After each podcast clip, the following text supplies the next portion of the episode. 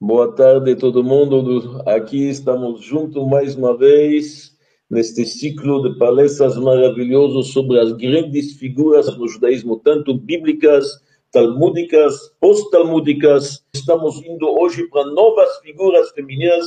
Estejam comigo, por favor. Nós vamos começar com a mãe do profeta Samuel, chamada Hannah.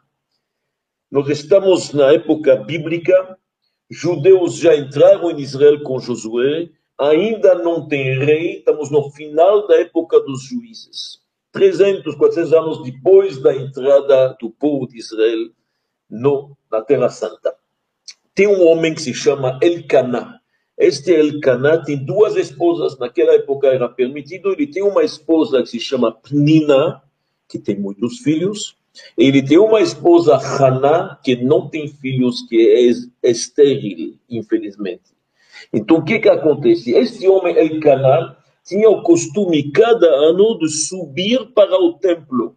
Naquela época, o templo ainda é uma tenda, não tem um templo erguido em Jerusalém, é uma tenda, é um templo portátil que se encontra lá em Shiloh, na cidade de Silo.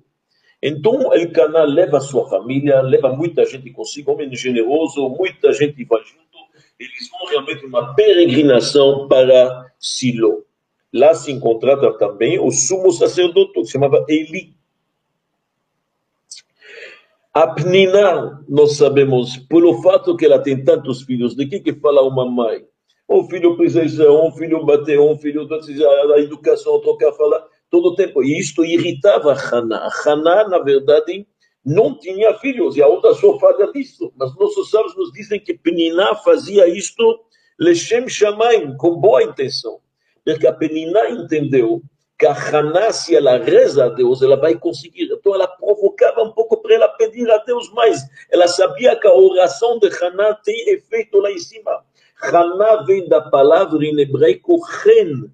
Chen significa graça.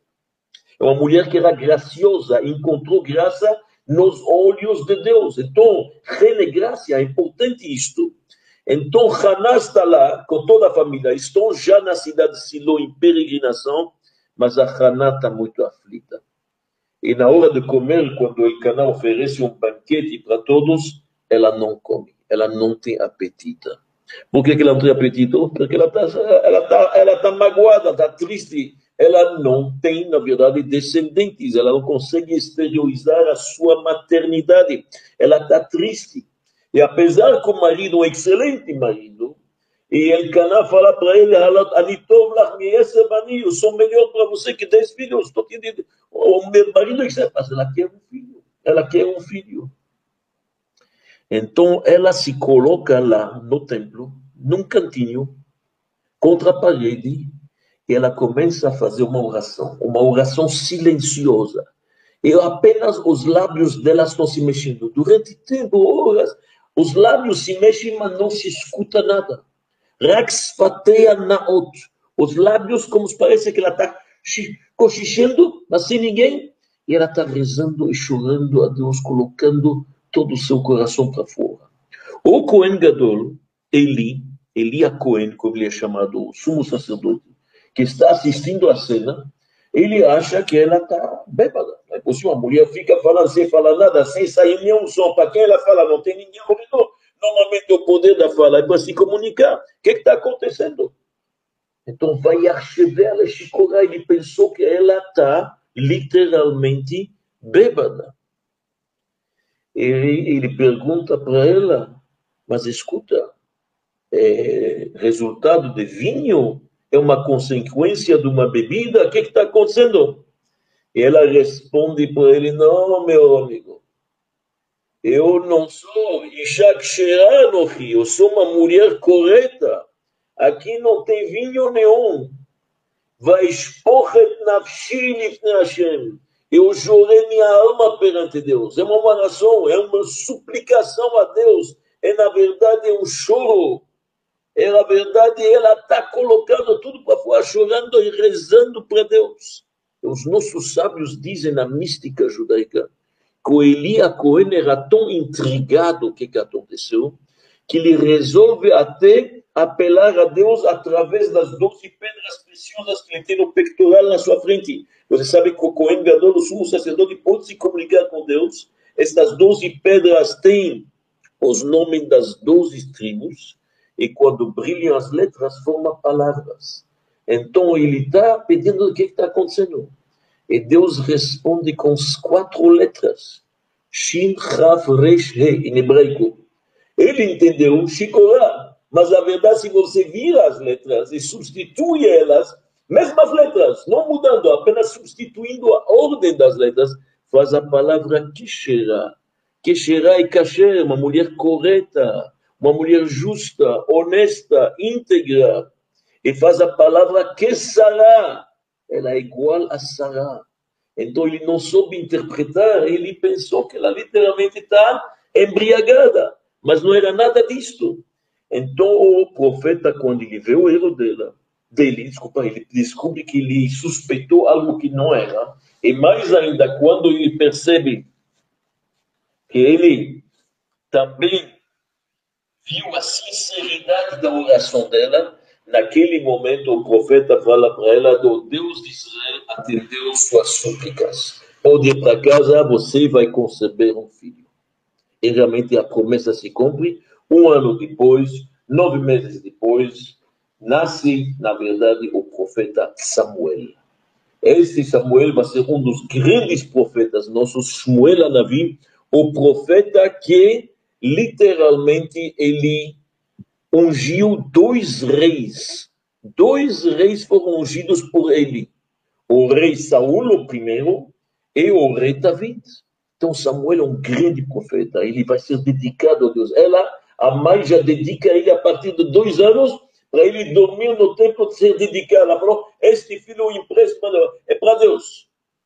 Mas o mais importante de tudo isto é a força da oração. A mulher não desiste, ela vai, ela reza, ela continua, ela é perseverante, ela está fé em Deus, a tal ponto que até hoje, na lei judaica, no código da lei judaica, no Kitsur Shulchan Aruch, ou no próprio Shulchan Aruch, onde aprendemos as leis como rezar. Como deve rezar de acordo com o judaísmo?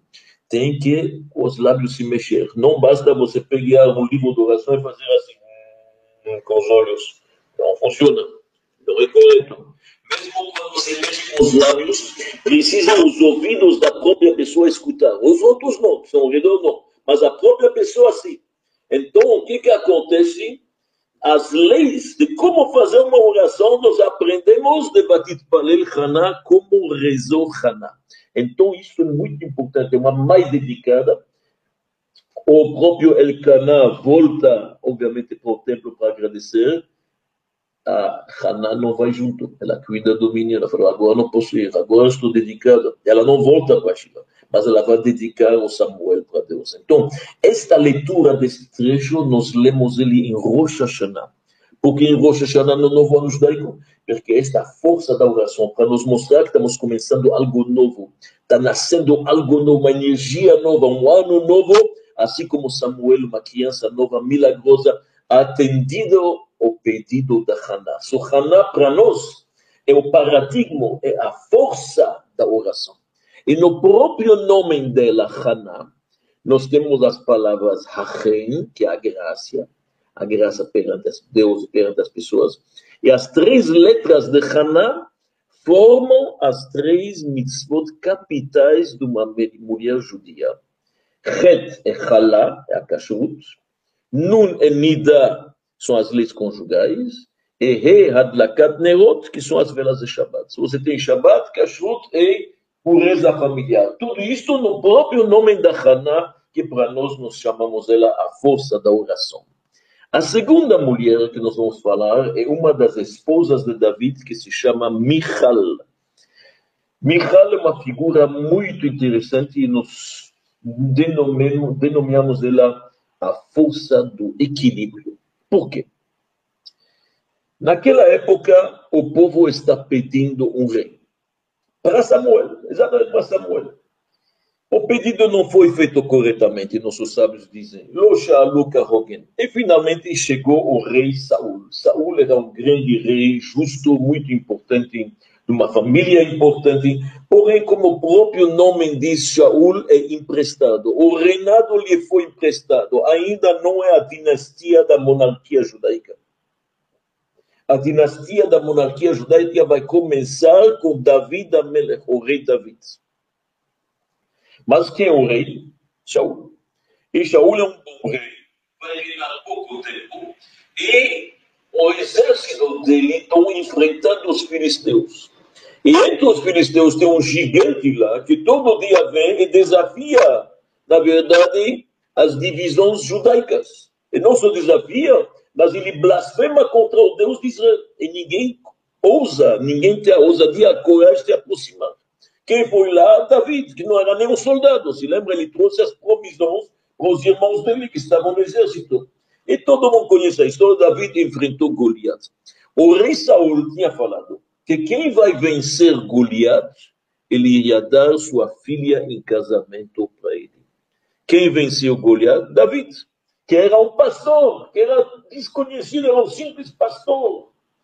David venceu, Saul guardou sua palavra, deu sua filha Michal para ele. Michal era uma mulher justa, correta, uma princesa. Nossos sábios nos dizem que ela colocava filim, você pode imaginar a espiritualidade dela. E ela ama David e realmente gostou muito, a tal ponto que o Passuk nos diz o Michal Bat Shaul Ahavato. Michal Bat Saul, a filha de Saul, o amor, amor mesmo do coração. O que, que aconteceu? Nós temos que entender agora, David se torna uma figura importante. Ele ganhou Golias, depois se tornou um guerreiro, não só um guerreiro, um dos generais de Saul. Ele volta com muitas vitórias, ele é um grande general e isso vai causar, como nós sabemos, um pouco de tensão entre Saul e David. Houve invejas, houve tensões, houve um pouco de perseguição, de opressão. Saul e David, no final, não estavam se dando bem como a gente estava. Isso porque Saul caiu numa melancolia, ele perdeu, na verdade, o espírito divino. Então, aqui nós estamos aqui num casamento muito complicado. A Michal, que de Saul, ao outro lado ela também é esposa de David. Como vai ficar? David e Saul têm um certo conflito, têm um certo inveja. Como que vai ficar? Isso é um equilíbrio difícil muitas vezes atingir. E o exemplo deste equilíbrio nós vemos em Michal. Presta atenção.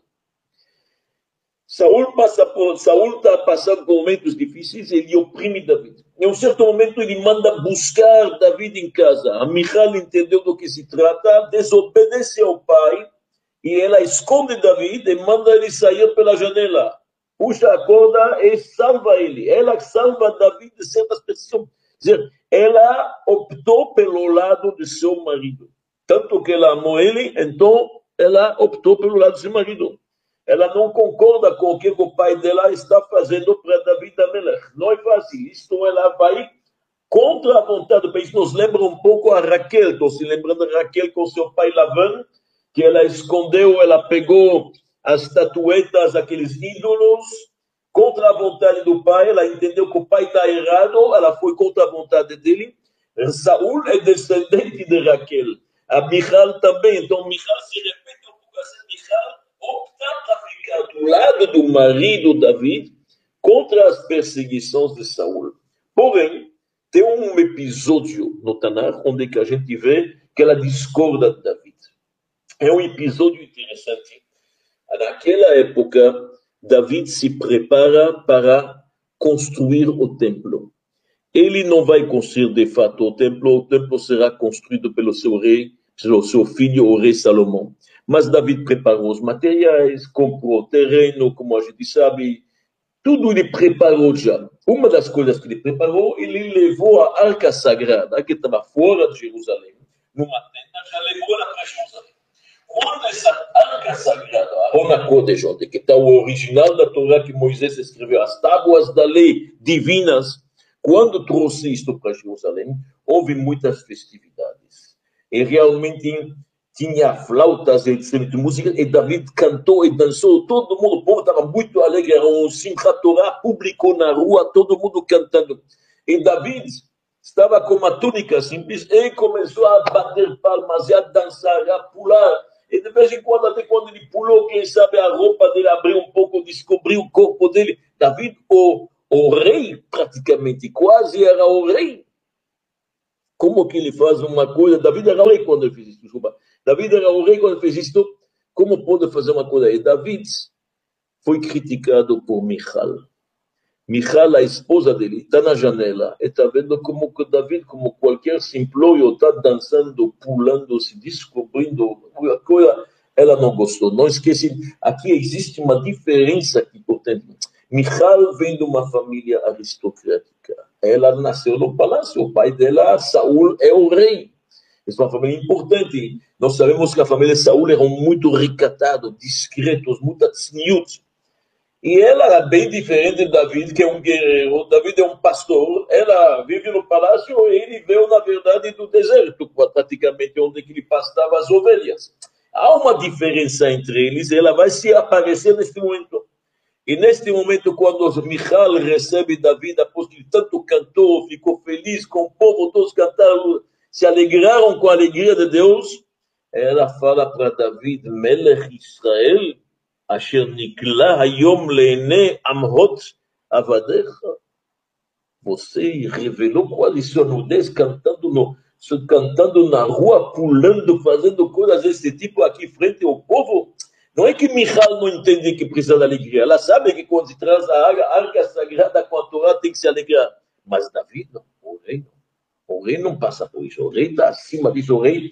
E Davi responde: se precisa, eu faria mais ainda pela alegria de Deus, eu pulo, eu canto, eu faço o que precisa, eu faria mais, se precisa repetir, faria com mais alegria. E realmente Davi ficou chateado neste assunto, e nós sabemos que esta crítica que ela fez a Davi não foi boa. Mas aqui nós vemos, por que, que eu estou trazendo isso? Para mostrar, na verdade, que a, a Michal está numa situação difícil. Ela está entre o pai, Saul, e o marido, Davi. Num certo momento, Saul tira Michal da vida e quer entregar para outra pessoa. Obviamente que esse outro, para, que Belais não tocou nela e tudo isso, como a gente chama, ela acabou voltando para David. Mas o importante é entender que a Michal representa para nós, procurou pelo menos este grande equilíbrio que precisa entre, na verdade, esposa e filha. E nós passamos para a terceira figura hoje, uma outra esposa de David, que se chama Abigail, faz parte das sete profetisas, uma mulher excepcional. O Tanakh nos conta, no livro de Samuel, que havia um homem, infelizmente, perverso e muito egoísta, que se chamava Naval. E as tropas de David estão guerreando, estão passando junto com David no território de Naval. Eles não comeram o dia inteiro, eles precisam eles precisam um pouco se alimentar, estão pedindo e com dificuldade Naval deu para eles um pouco de água, nada mais. Um homem extremamente pão duro, mão fechada, não respeitou o rei, não quis dar nada. Isso é muito grave pela lei antiga, alguém que atenta, na verdade, à honra do rei poderia até ser morto.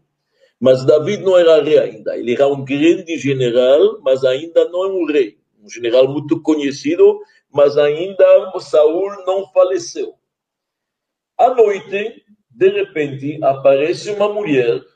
Ela vem com burros carregados de alimentos, de bebida, de frutas, tudo que precisa para todas as tropas de David. Quem é esta mulher? Abigail.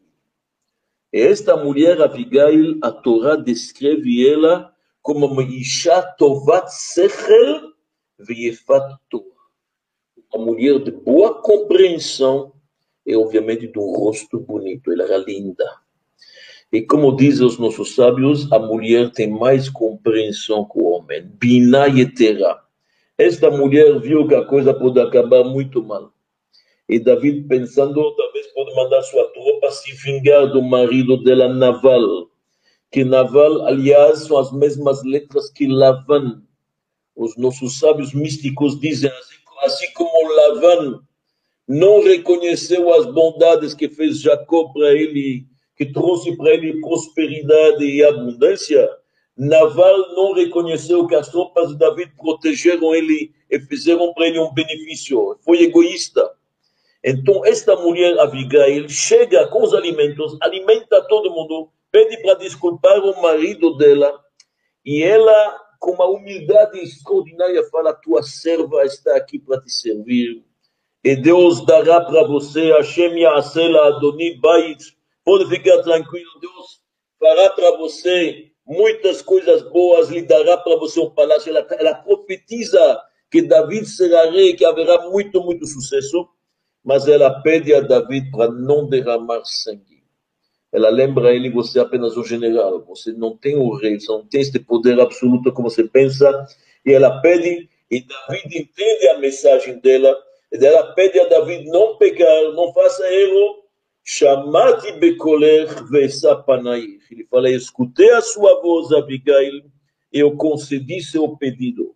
Abigail era muito sábia, muito linda e muito sábia e profetiza também. Tinha o poder de. Interessante, o marido não era flor chega, mas ela tinha uma alma especial, bem refinada. E o final da história é que Deus esperou por Naval fazer uma chuva, um arrependimento que não ocorreu, no final, ele acabou falecendo. Quando ele soube da notícia que a mulher deu tanta coisa dele para os soldados, um homem tão duro, coração de pedra, acabou falecendo.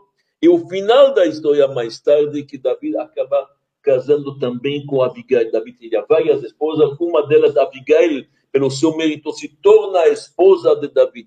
Ela é considerada na nossa fé como uma das profetisas, uma mulher onde que a gente vê a força do patriotismo, chamamos assim. Ela entendeu que um homem como David não pode usar seu nome, tem que ficar uma figura importante. Ela entendeu que Saul é o rei, tem que ser respeitado. Então achamos importante falar da Abigail também. E a próxima é na época dos profetas mais tardios, uma mulher se chama a Shunamita. A Shunamita é uma mulher que vem da cidade de Shunem, Shunem é uma cidade no norte de Israel. Quem conhece o mapa, perto de Migdalaim, perto da Fula, é uma pequena cidade chamada Shunem. E lá passou o profeta Eliseu, Elisha em hebraico. Eliseu era o aluno predileto de Elias, o profeta. Eliyahu Anavi. Ele tem um aluno que se chama Elisha. E um pastor nos diz, vai Yom, é um belo dia, vai Yavor Elisha el Shunem. Elisha passou pela cidade de Shunem. E a Torá nos diz, Vesham Isha Gdola. E lá tinha uma mulher muito elevada, muito importante, uma mulher extremamente elevada, muito importante. Quando a Torá emprega uma palavra, Isha Gdola, uma, uma mulher grande não é qualquer título, uma mulher especial. E lá lhe se hospedou. E essa mulher insiste para ele já comer pão, beber, ela nutre, ela alimenta ele. Em um belo momento, Elisha, o profeta, pergunta: o que, que eu posso lhe retribuir? E ela, com humildade, fala. Eu, na verdade, eu estou parte do povo, eu não preciso, não. Mas o Betel do profeta falou: esta mulher não tem filhos. Ela não tem filhos. Elisha, com a força que ele tem, aluno de Eliyahu Navi, a força divina abençoa a filha, a mulher, ele fala daqui um ano, você vai abraçar o teu filho. E ela fala para o profeta, por favor, não me decepcionar, não me promete, não precisa, claro que ela tinha uma grande fé no Sadiq, mas falou, muita humildade, ela falou, não, ela sabe que o Sadiqim tem esta força, nós sabemos que em Rosh Hashanah Yom Kippur nós falamos através da Torá, da Tfilá, da oração e da Teshuvah, do arrependimento, uma pessoa pode quebrar qualquer decreto. Então ela é abençoada. Agora, com sua fé no Sadikim, o profeta o abençoa Ele realmente, esse filho nasce. E como que ela chamou ele? Rabakuk. Rabakuk é, na verdade, um sabe, um dos onze profetas pequenos, um dos doze pequenos profetas, nós sabemos, Habacuc, muito grande, vem da palavra Chovek, já que o profeta prometeu que ela vai abraçar o filho, chamou ele de Habacuc. Porém, nós sabemos, e a história continua, que um belo dia este menino se sentiu mal. ele teve dor de cabeça, e a dor de cabeça piorou. Era no meio do campo, levaram ele para a cama, e o menino, com pouca idade, falece. Ela não perdeu a fé, ela sabe que este menino é uma bênção do grande tzadik, do grande profeta Elisha. Sem falar para o marido, ela pega o burro dela e vai e corre até o profeta, que mora perto. O marido até estranhou, o que está acontecendo? Ela não fala, ela foi lá, ela exigiu, você me dê um filho.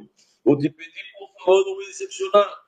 Você, com tua força, pode pedir a Deus. Eu fiz tudo o que precisa, agora é sua vez. Ela tem a perseverança, ela tem, na verdade, a fé. Emuná Tzadikim, ela sabe a força do aconselhamento, com quem ela tem que se aconselhar. Como nossos sábios dizem, cada um tem que ter um mestre. Ninguém pode fazer decisões importantes na vida sozinho. Ela corre até o profeta e insiste. Ele já fala, rola. Ele chega e nós sabemos de um calor menino, deitou acima dele, força divina e ressuscitou literalmente o menino. Este que se tornou mais tarde o profeta Habacuc. Esta mulher, a Shunamit, é um exemplo de uma fé de Munat Sadikim, um exemplo de aconselhamento que ela não desistiu. Foi até o homem que o abençoou e falou: por favor, faça a mitzvah inteiramente. Se me dê um filho, eu quero ele são e salvo de boa saúde. E ela vai, buscou orientação, acreditou numa força maior e disso nasceu um profeta. Muito obrigado a todos vocês e que tenham uma tarde boa. Muito obrigado.